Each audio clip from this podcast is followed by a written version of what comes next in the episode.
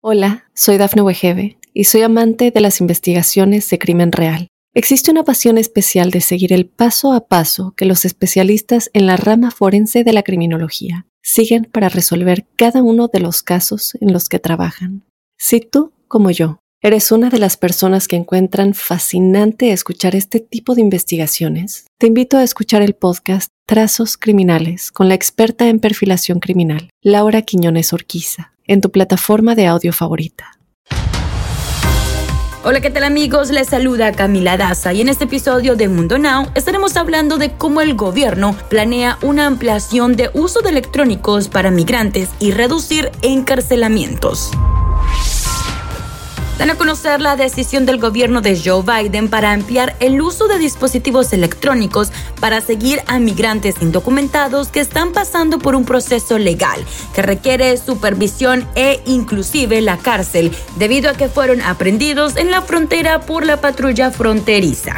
Este proyecto está pensado para ciertos casos en cuestión de migración, donde los migrantes solo necesitan cumplir un arresto vigilado, mientras su delito no sea tan grave. Esta estrategia forma parte del plan de la administración de Biden para lograr un proceso justo y humano hacia los migrantes que llegan al país. El gobierno del presidente busca ampliar el uso de dispositivos electrónicos para el seguimiento de inmigrantes indocumentados en detención domiciliaria, en un esfuerzo por reducir el encarcelamiento en centros privados. Hablamos con el abogado de inmigración Michael Urbina, quien nos dio su opinión al respecto. Yo creo que la utilización de tecnología de la administración nueva es una buena idea en general. Obviamente, pues entiendo la preocupación de la privacidad de las personas, pero las alternativas tienden a ser entonces pues que si grilletes o citas en persona y pues como ellos quieren ser más al día o estar más al día con la actualización de tecnología, eh, esta es una de las maneras más fáciles para ellos poder implementar eso, pero también más eficiente en cuestión de costos. yo creo que al fin y al cabo entiendo la preocupación de la gente, pero creo que es una mejor alternativa. Eh, es, progresivo para poder entonces ver cómo va a mejorar la situación de, los reportes de las personas.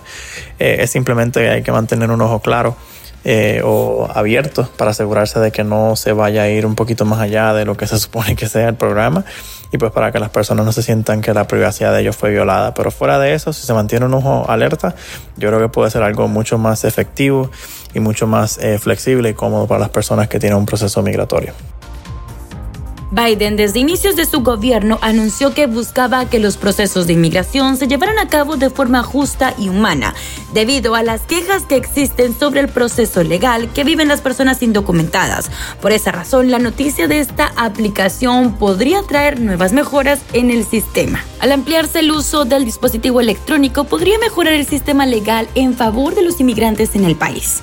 Por el momento, la idea de los dispositivos electrónicos podría traer una nueva esperanza para las personas migrantes que son aprendidas en la frontera buscando la esperanza de adentrarse al país. Además, se espera que en los próximos meses se puedan obtener más detalles de este proyecto y la implementación en la frontera de Estados Unidos. Una fuente del Departamento de Seguridad Nacional detalló que la idea es un programa piloto en Houston, Texas y Belmore, Maryland.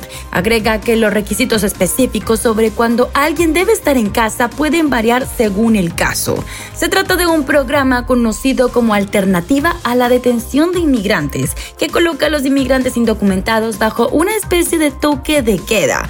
Por el momento, los detalles refieren que el programa piloto iniciará en dos zonas donde el paso de personas indocumentadas es mayor. Recuerda que puedes ampliar esta historia y muchas más al ingresar a nuestra página www.mundohispánico.com. Les informa Camila Daza y nos escuchamos en la próxima.